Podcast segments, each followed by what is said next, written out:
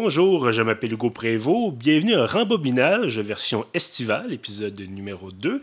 Aujourd'hui, je suis en compagnie de Kevin Laforêt. Salut Kevin.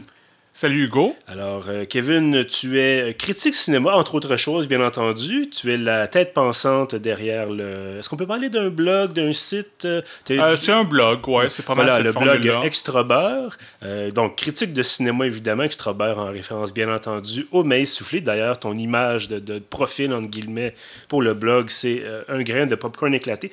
Parle-nous un peu, on, va en profiter pendant que tu es là. Parle-nous un peu d'Extra d'où ça vient exactement?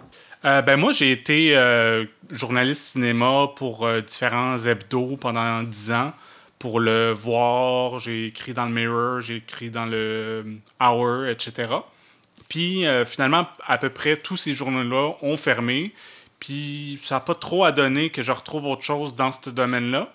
Mais après quelques années, ça m'a comme manqué, quand je voyais un film, d'écrire une critique. Donc je me suis dit, ben, il y a l'Internet, je vais partir mon blog personne m'en empêche. Puis là, ça va faire euh, cinq ans en janvier que je l'ai lancé. Puis bon, quand même une certaine notoriété. Je pense que on te connaît quand même comme un, critique cinéma, c'est assez répandu. Tu es connu finalement dans le non seulement sur le web, mais bon, euh, euh, entre autres bon, dans les festivals de films et tout ça, les gens te, connaissent comme étant la personne derrière Extra Euh, oui, ben, je dirais pas que je suis un A style, quelqu'un qui écrit, mettons, dans la presse mhm. ou euh, quelqu'un de vraiment dans un grand journal lu par euh, un million de personnes. Mais mettons, euh, à un niveau plus modeste, ouais, dans le petit milieu, je pense que les gens me connaissent un peu. Là. Parfait. Aujourd'hui, évidemment, on est là pour parler de cinéma. Euh, donc, un film, un blockbuster. Je pense qu'on va continuer évidemment dans la, série entamée par Dread, le premier épisode, si jamais ça vous intéresse. Il est évidemment disponible pour que vous puissiez l'écouter. Aujourd'hui, on revient un peu dans le temps, on remonte un peu dans le temps à l'année 97, 1997. J'avais 11 ans. Euh, et je ne je pense pas l'avoir vu lors de sa sortie, mais je l'ai certainement vu euh, peu de temps après. on parle de quel film, Kevin, aujourd'hui? Le cinquième élément. Alors, cinquième élément, euh, film de science-fiction réalisé par Luc Besson. Et je vais dire quelque chose de controversé tout de suite. Probablement l'un des seuls bons films de science-fiction réalisés par Luc Besson. En tout cas, moi, je me souviens, j'ai enduré Valérian et la cité des mille planètes ou quelque chose comme ça. Et c'était euh, particulièrement pénible. Euh, donc, ça m'a rappelé justement le cinquième élément. Je me suis dit, mon Dieu, à quel point est-ce que c'était bon ce film-là à l'époque? Quelques petits défauts sans doute. Euh, on pourra y revenir plus tard, mais bon, ça m'a rappelé le, souvenir du, cinquième élément. Et donc aujourd'hui, euh, bien entendu, on parle de ce film, euh, mettant en vedette évidemment Bruce Willis, également Mila Jojovic avec son fameux costume ou absence de. Euh, je, pense que c'est. Et bon, on saute un peu les étapes. Euh, on, va peut-être commencer, si tu veux bien, Kevin, par euh, parler un peu du, synopsis du, du, scénario de ce film. Est-ce que tu auras envie de nous en toucher peut-être quelques mots? Ou sinon, je peux, je peux, je peux peut-être débuter. Ben oui, ben en gros, tu peux me corriger. Ça fait quand même quelques années que je l'ai revu, mais ça commence sur Terre, en Égypte. je pense que c'est en 1914, dans ces mhm. coins-là. Puis il y a une découverte euh, archéologique. Puis euh, après, on est propulsé 300 euh, ans plus tard à peu près mhm. dans le futur. Voilà. Le futur avec... ça d'ailleurs, c'était une vision. Je pense que ça, me reste encore en tête. On arrive à New York. justement au 20, au, je sais plus quel siècle, mais bref, 23e et 4e siècle. New York, une ville excessivement polluée, mais également une ville qui euh, est encore plus bon. New York, c'est la ville qui dort jamais, évidemment que c'est gigantesque gratte-ciel, mais là, on a vraiment une ville où euh, tout est titanesque. On voit même pas le fond, on voit même pas le sol en fait. On a des gens qui vivent, euh, qui utilisent des voitures volantes. on penserait peut-être pratiquement aux Jetsons. mais dans ce cas-ci, c'est à la fois un peu cyberpunk, c'est à la fois un peu pratiquement post-apocalyptique, je dirais, parce que on a, comme je disais, cette, pollution-là qui est omniprésente. On a une scène, bon, euh, où notre héros, Corben Dallas, qui, est joué par euh, Bruce Willis, un Bruce Willis bien en forme, à qui il restait, je pense, quelques cheveux à l'époque, à moins qu'il ait décidé de les... Bleacher blond. Bleacher blond, d'ailleurs, c'est ça. Mais à moi qui ait décidé peut-être de simplement les raser par la suite. Mais bon, à l'époque, il, y a une trentaine d'années, vingtaine d'années, pardon, euh, M. Willis, avec encore quelques poils sur le coco. et donc, Corben Dallas, qui est un chauffeur de taxi, qui est désœuvré, qui est paumé, qui n'a pas d'argent, d'argent, euh, qui, qui, est sur le bord de se faire mettre dehors constamment. Il y a des, son permis de conduire sur le bord d'être révoqué également. Il conduit, semble-t-il, il conduit, conduit, très mal. Euh, il est je pense que son ex-femme qui lui court après. En tout cas, bref, ça va pas bien pour Corben. C'est un bon personnage de Bruce Willis, un peu cynique à cette époque-là, c'était encore un peu correct. Il fume des cigarettes, même s'il y a un petit commentaire. Il essaie d'arrêter. Il faudrait qu'il arrête. c'est dans la lignée de John McClane. Voilà, exactement. John McClane, la série Die Hard, bien sûr. Euh, et donc, bon, notre, notre Corben Dallas national se retrouve avec littéralement quelqu'un qui lui tombe du ciel. Euh, Mila Jojovic, le personnage, en fait, s'appelle Lilou. Euh, en fait, je pense que le vrai nom est extrêmement long et c'est écrit, j'ai la page Wikipédia sous les yeux, mais je, me, serais bien en peine de, de prononcer le, le, nom complet. Euh, Lilou, donc, qui euh, considéré comme un élément essentiel, à la clé de voûte euh, de la survie de l'humanité, rien de moins, et de l'univers en, général, je pense. Oui, c'est elle, dans le fond, le cinquième élément. Euh. Voilà. Euh, parce que, bon, peut-être un peu de mise en contexte, c'est qu'on a le, le, mal qui revient, le mal avec un M majuscule, revient tous les 500 ans. Et là, au début, donc en 1914, on a des créatures extraterrestres qui descendent en Égypte, vont chercher ce cinquième élément en disant la guerre s'en vient sur Terre, on va mettre le cinquième élément en, sécurité, parce qu'évidemment, la Première Guerre mondiale approche. On va mettre le cinquième élément en sécurité, et quand le mal reviendra, nous reviendrons ici. Euh, le problème, c'est quand ils reviennent, ils sont détruits par des pirates de l'espace, après avoir attendu... je pense qu'il y, a une scène où il y a, un feu de circulation dans l'espace, où le vaisseau des extraterrestres, des bons extraterrestres, attend, donc il s'arrête au feu rouge. Et là, il passe à la douane, semble-t-il, et finalement, ils sont, tout après avoir passé la douane, euh, ils se font détruire. Donc, les loups reconstitués euh, dans une scène un peu... Euh, c'est drôle, parce qu'à l'époque, on se disait, ah, c'est... C'est un peu sexy, c'est un peu olé olé. Bon, les, Mila Jojovic, qui est son fameux costume qui est pratiquement nu, en fait. C'est comme juste des, des, straps dans le fond. Voilà, avec une paire de shorts très très courts mais là, je, veux dire, 22 ans plus tard, je me dis, est-ce qu'il y a un peu d'exploitation. On a, bon, les normes ont changé, la vision. Certainement, ta vision du cinéma a changé euh, depuis ce temps-là. Euh, moi, je me rappelle, étant jeune, je me disais, ah mon Dieu, c'est fantastique, c'est techno. On a évidemment, ce film-là, les costumes extraordinaires. Euh, mais donc, Lilou donc tombe dans le taxi de Corbin Dallas et j'arrive où je voulais arriver depuis, je pense, peut-être 10 minutes. Euh, il a fallu, bon, petite mise en contexte. Ils finissent par se cacher de la police parce que Lilou est considérée comme une fugitive.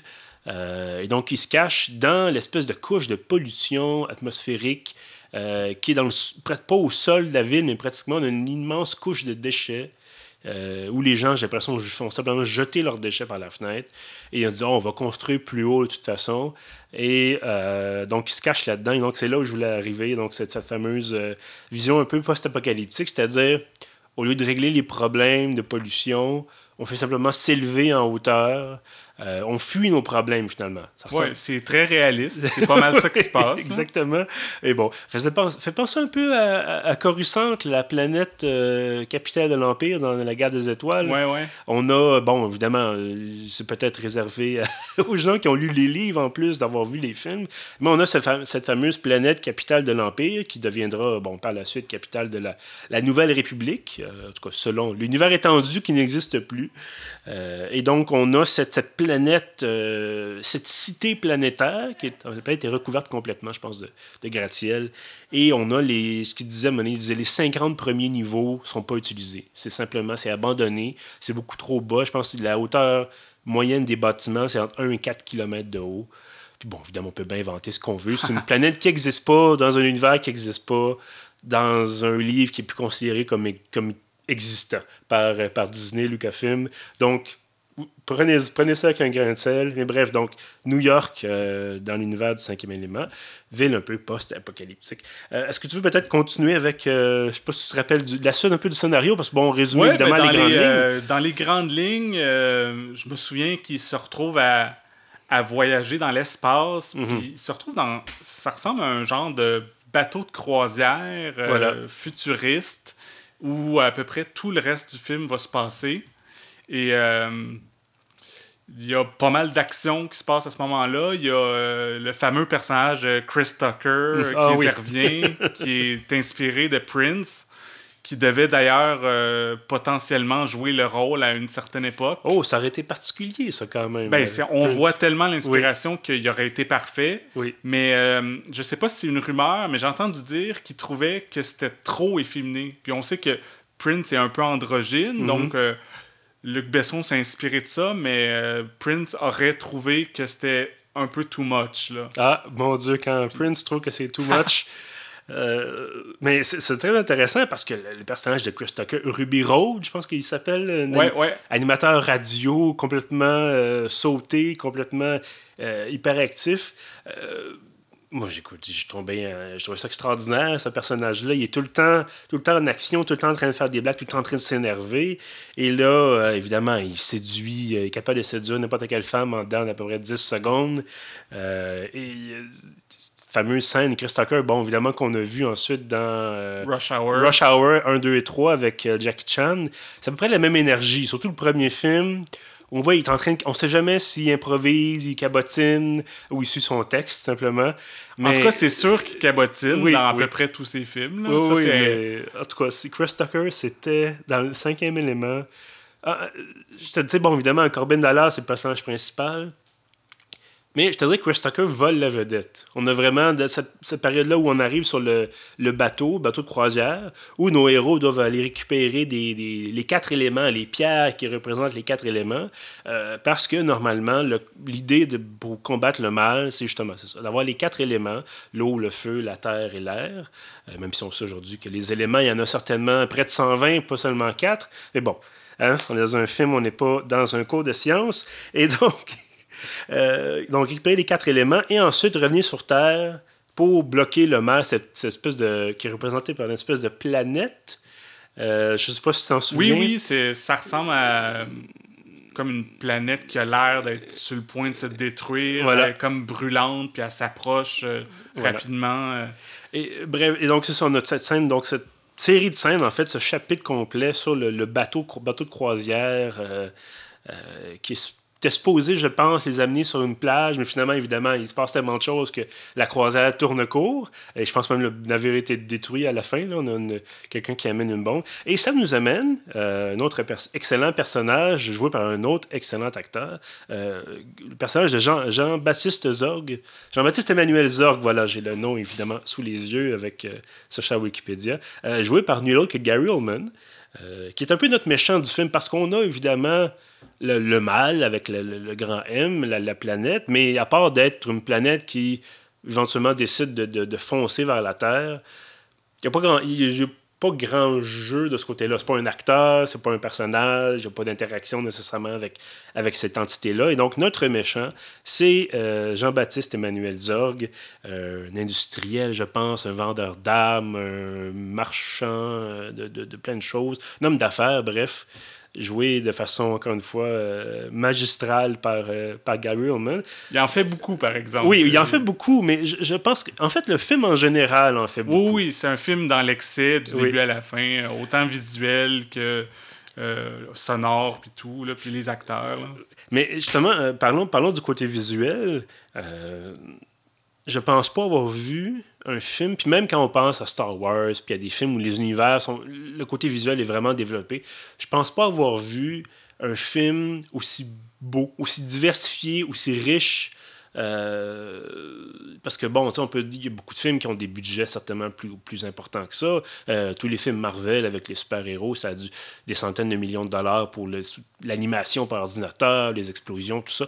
Mais le côté. Je pense que ce qui fait la différence avec ce film-là, c'est que, bon, évidemment, il y a 22 ans, les techniques d'animation étaient beaucoup moins bien développées. Euh, je pense que peu ou pas d'animation par ordinateur. Ah, ben, il y en a quand même, comme euh, dans la scène, euh, la poursuite de voitures volantes à New Mhm. York.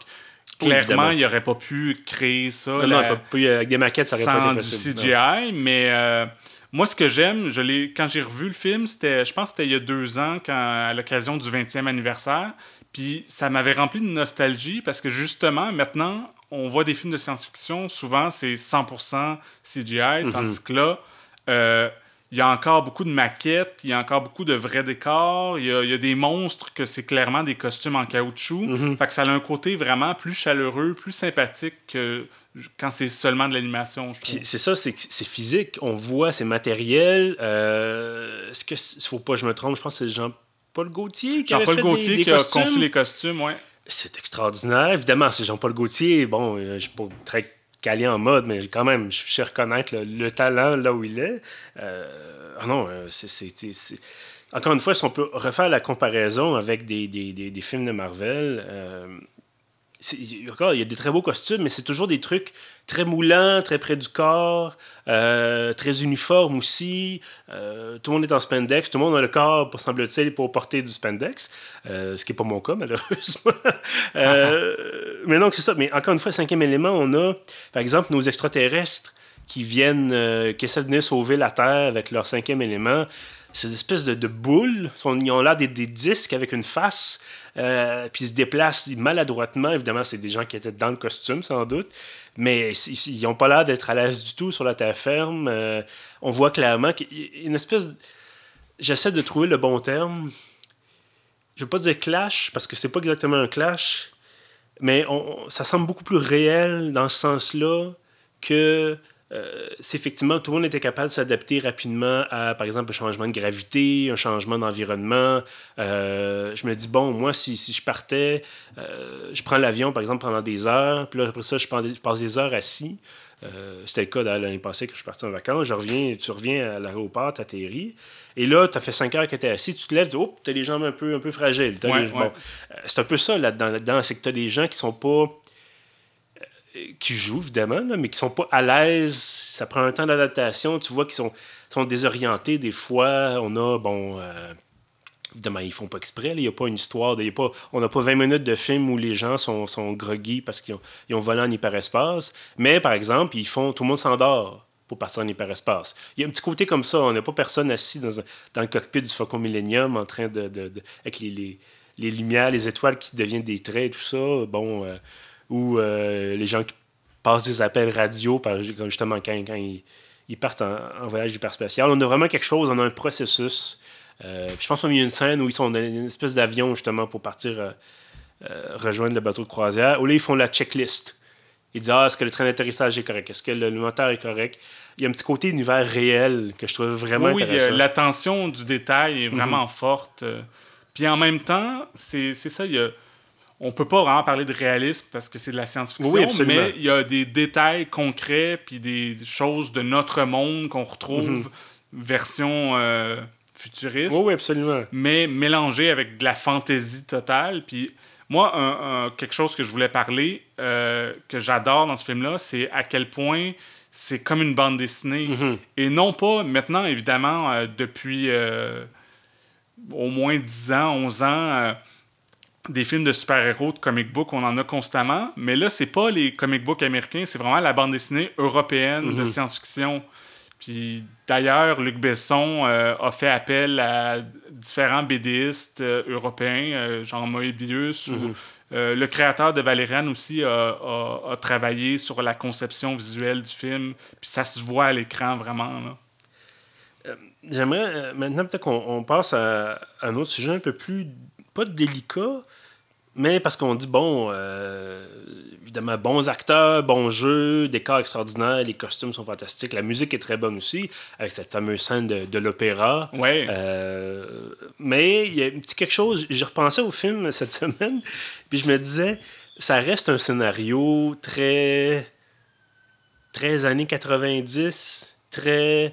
Euh, la, la, princesse en détresse qu'on doit sauver. Bon, évidemment, les loups, le personnage de Mila Jojovic, devient finalement, euh, en bon anglais, une badass. Oui, c'est ça, elle n'est pas, elle capable de se en détresse. Elle est capable de se débrouiller, mais il y a un côté aussi où on la on l'installe dans une position de vulnérabilité, on l'installe dans du bon, euh, c'est, on a je pense qu'il y a un dialogue à un moment donné, le prêtre Cornelius, euh, qui joue par Ian Holm, qui dit bon, euh, elle a besoin de votre aide. Il dit ça à Corbin Dallas. Elle a besoin de vous. Elle est, finalement, elle est forte, mais pas tant que ça.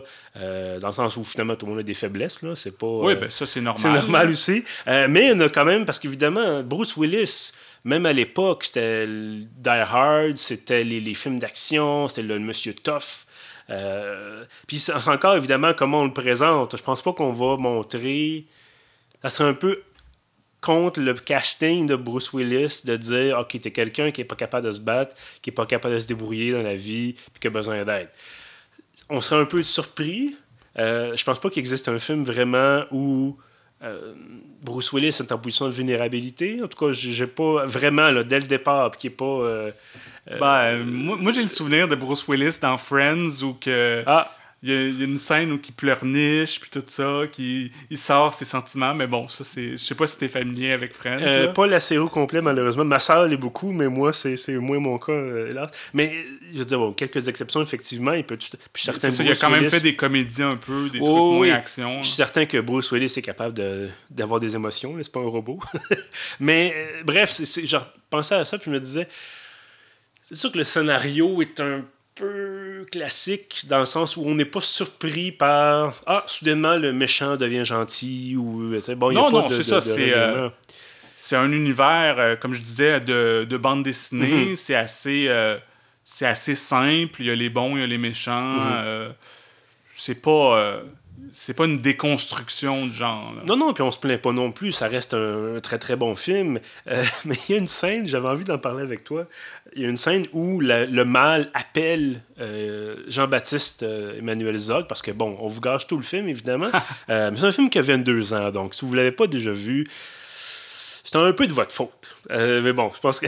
Et donc, bref, on a une scène où la planète appelle Jean-Baptiste Emmanuel Zorg et c'est sa secrétaire qui répond. Et là, Zorg dit Je voulais pas te déranger au téléphone. Il dit Ah, ben, monsieur Zorg, vous aviez dit que vous voulez pas te déranger, sauf si c'est monsieur M, dans le sens où c'est la, planète. Et c'est monsieur M, là. Donc, Jean-Baptiste, il se dépêche de répondre, puis là, je pense que la, planète le fait saigner du front, je sais pas trop, il y a quelque chose, il y a comme quelque chose qui coule sur le front, du sang ou quelque chose de même, à distance. Et moi, ce que je me demandais, c'est si la planète appelle le, le, méchant en question, est-ce qu'il est qu a dû se taper une musique d'ascenseur?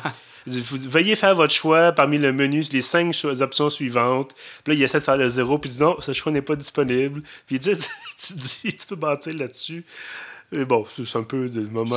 Dans les, les, les, trucs comiques du film, c'est ça, c'est un autre truc que j'ai remarqué la dernière fois, je l'ai vu, que maintenant, il y a beaucoup de films. Euh, dit euh, geek, mm-hmm. qui essaye d'être vraiment sérieux, puis d'être euh, edgy, puis euh, on, on, a moins de place à une espèce de naïveté, puis un petit humour bon enfant qu'on a dans le cinquième élément, ou que c'est pas un film qui est ultra violent, mm-hmm. qui est ultra troublant, c'est comme...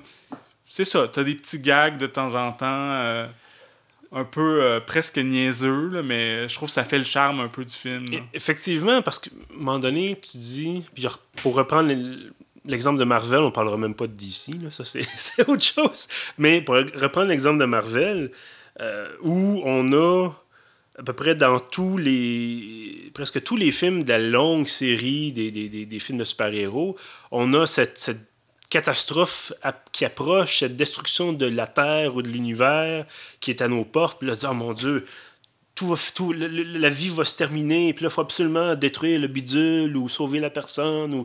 C'est sûr que dans le cinquième élément, il faut protéger l'univers, il faut protéger la vie avec bon, euh, et, tout ça. Mais, euh, bon, je repense au deuxième film de la série Thor, par exemple. On venait d'avoir Avengers avec tous les super-héros ensemble, encore une fois pour protéger la Terre contre une invasion extraterrestre. Et là, on se retrouve avec une des, des, elfes noirs ou des elfes de la nuit, en tout cas, qui veulent détruire l'univers au complet. Et là, il y a juste Thor qui est là. Il dit Mon Dieu, où sont tous les autres? Où sont tous les, tes, amis, tes super, amis super-héros? J'en discutais avec un ami qui disait Il aurait pu avoir juste une réplique pour justement faire un gag en disant Ah, c'est des, exigences syndicales. Ils sont en, je sais pas quoi, il y a quelque chose, le syndicat de super-héros veut pas. Euh, ils ont, il y a un quota de planètes à sauver, je sais pas trop. Il aurait pu y avoir un gag. Puis ça n'empêche pas que tu peux risquer de détruire l'univers, puis il faut que tu défendes la planète et tout ça. Mais c'est ça, tu disais, il y a un côté bon enfant, un côté léger. Il y a une scène, par exemple, où euh, il y a une fusillade sur le bateau avec des extraterrestres, justement, qui, envahissent le, navire pour retrouver les pierres des, des, quatre éléments. Et là, on a une grande scène de fusillade avec des explosions et on a une espèce de vedette rock qui est sourde. Je pense s'appelle Roy ou je sais pas trop quoi. Je sais pas si c'était un gag sur quelqu'un à l'époque ou peu importe. Une référence vieille de 22 ans peut-être. Mais là, il demande, il y a un fusil pas très loin de Roy et il y a des boules de billard. Et là, Bruce Willis demande à Roy Donne-moi le, fusil, donne-moi le fusil, mais évidemment, il peut juste pointer. Et là, Roy, il finit par prendre la boule de billard, puis envoyer. Puis ça dure un bon minute et demie, ce gag-là. Puis tu te dis C'est pas vrai, ils vont pas faire ça pour vrai. Et comme de fait, il envoie la boule, puis ça sert à rien. Finalement, la boule elle dit Ah, merci Roy. Puis Roy est très content d'avoir aidé. Puis tu te dis Ok, c'est en pleine fusil, en plein combat en pleine série d'explosions, puis il y a ça. Puis tu dis, OK, ça allège un peu l'atmosphère, justement, comme tu disais, un petit côté, euh, petit côté bon enfant, ou quand, bon, euh, début du film, Lilou se fait à manger. Elle est chez le, le, prêtre, Vito Cornelius, et elle se fait à manger. Puis là, c'est l'univers où tu as des espèces de pilules que tu mets sur une assiette.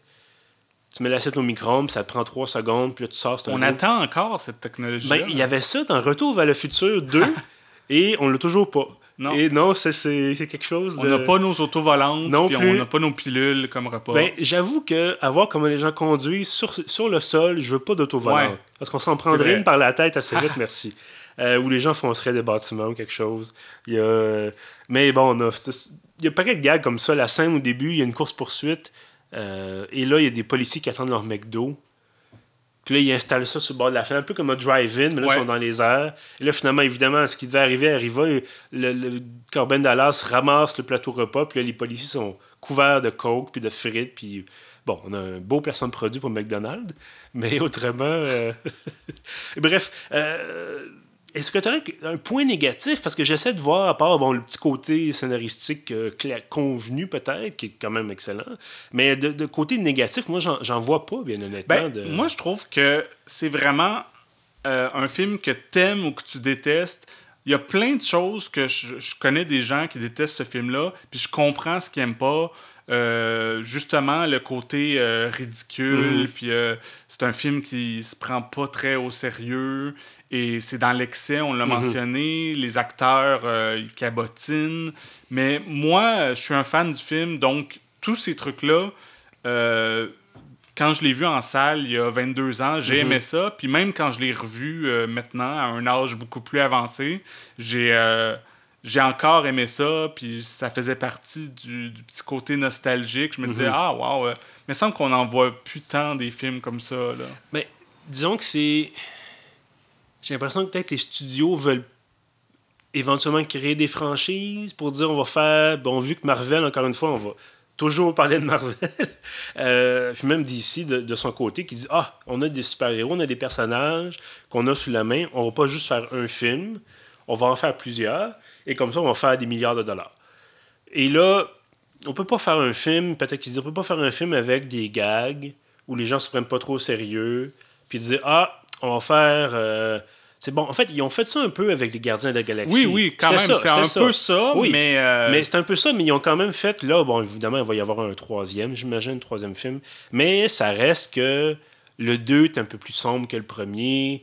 Euh, ah oui, moi, le 2, il m'a vraiment ému. J'ai pleuré en regardant ce film-là. J'ai vraiment embarqué dans le drame du film. Mhm. Mais le premier, c'était rigolo aussi. Il y avait des, des, côtés, les interactions avec les personnages. Euh, c'était ils cabotinaient. Bon, euh, on a une séquence où il y a la fameuse séquence d'exposition où on explique qui sont les personnages.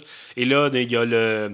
Mon Dieu, j'oublie le nom de l'acteur. Lui qui fait Quill, le personnage humain. Chris Pratt. Chris Pratt qui fait un, bras un doigt d'honneur finalement au policier qui, qui le regarde. Puis tu te dis, bon c'est rigolo, on a du plaisir. Thor Ragnarok, c'est un petit peu comme ça aussi, euh, avec euh, Jeff Goldblum. Mais c'est ça reste l'exception qui, les exceptions qui confirment ben, la règle. La, puis la différence, je trouve, entre, euh, mettons, les, Gardiens de la Galaxie ou Thor Ragnarok ou des mhm. trucs comme ça, c'est drôle. Mais je trouve que les personnages restent quand même cool. Il y a, on, il y a moyen de regarder le film puis de le prendre plus au sérieux que mhm. quand tu regardes le cinquième élément ou que si t'embarques pas, tu peux vraiment dire oh my god, ils sont insupportables, surtout Chris Tucker. Ah ben oui, ben tu peux vraiment faire c'est quoi cette bit bit là euh, c'est ça peut te sortir complètement du film c'est un film que que on dirait vraiment que Luc Besson a eu carte blanche, qui ont dit OK, fais ce que tu veux, voici 90 millions, puis euh, délire autant que tu veux. Puis... Euh, ben, oups, mon ordinateur qui fait du bruit, excuse-moi. Euh, mais bref, c'est ce qui arrive quand on, on coupe pas le son avant l'enregistrement. Excuse-moi, ça t'a interrompu, c'était pas l'objectif du tout. Mais bref, effectivement, ils ont dû. Bon, Luc Besson à l'époque était déjà connu, il avait déjà fait quelques, quelques bons films, quelques très bons films, et j'en doute pas qu'ils ont dit t'as de, la, as de la notoriété. Euh, t'as du talent. Ben, en fait, il venait de faire Léon, euh, ah, ben le professionnel, ben qui était un super gros succès. Et c'est d'ailleurs grâce au succès de ce film-là qu'il a pu avoir un aussi gros budget mhm. pour euh, finalement faire son, son film de science-fiction space opera. C'est quand même particulier parce que si on fait un parallèle avec Valérian, c'est un film, le film que Besson voulait faire depuis très très très longtemps il disait probablement, je pense qu'il était question qu'il n'y avait pas les moyens techniques nécessairement pour le faire à l'époque, un peu comme le George Lucas qui n'avait pas les moyens techniques pour faire les épisodes 1, 2, 3. puis bon, il aurait peut-être pu s'abstenir. c'est une autre discussion. Euh, mais Valérien, c'est énormément d'images de, synthèse, énormément de CGI. Euh, oui, il y, a du, il y, a du, concret, il y a du physique, mais ça, il y a tellement d'artifices visuels, il y a tellement de, de, trucs superposés que ça devient. On perd le fil. Parce que moi, c'était mon, mon ouais, ben c'est ça. C'est un, un, film qui est beau visuellement, mais euh, l'histoire, euh, mm. ça vaut pas grand-chose. Je trouve que la grosse faiblesse de Valériane, c'est que, contrairement à Cinquième élément, où que euh, Bruce Willis est vraiment cool, puis on aime le personnage, mm-hmm. puis il y a une bonne chimie avec Lilou, qui est selon moi encore, tantôt tu disais que c'est un peu une, victime, mais moi je trouve qu'elle est vraiment badass puis qu'elle embarque dans l'action. Tandis que dans Valériane, les deux personnages, euh, honnêtement, je m'en souviens à peine. Euh, ils n'ont ben, pas de chimie, ils Je me souviens justement qu'il n'y avait pas de chimie les deux, il y avait l'air de s'emmerder. Puis même, bon, moi, je pense que j'ai été coincé pour le voir doublé en français, ça c'était une erreur de la, projection. Mais je me disais en anglais, ça devait pas être vraiment mieux. Tu peux pas. non, non le vide dans les yeux des acteurs, ça change pas avec la, voix du doublage. Euh, bref, donc, euh, cinquième élément, le dernier point sur lequel j'aimerais euh, m'attarder avec toi, c'est la question de la langue, justement. On parlait, je parlais de doublage à l'instant. on en parlait un petit peu avant l'enregistrement, de dire, le cinquième élément, moi, c'est ça, j'ai fait exprès de trouver, c'est un petit peu long, trouver une version française du film sur DVD pour pouvoir l'acheter à l'époque où j'achetais des, DVD. Maintenant, c'est de l'achat en ligne ou bon, les services de diffusion.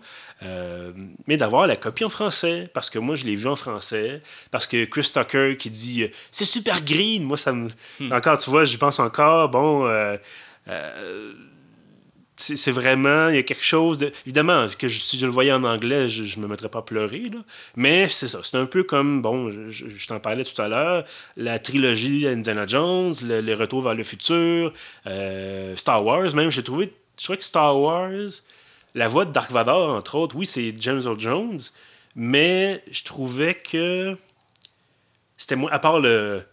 I am your father, la fameuse scène de l'Empire contre-attaque, j'ai trouvé que la voix en français, c'était, c'était quelque chose, c'était puissant. Les, les, voix en français en général, bon, pas toujours, mais euh, surtout pas un solo qui parle du Millennium Condor dans l'épisode, épisode 4.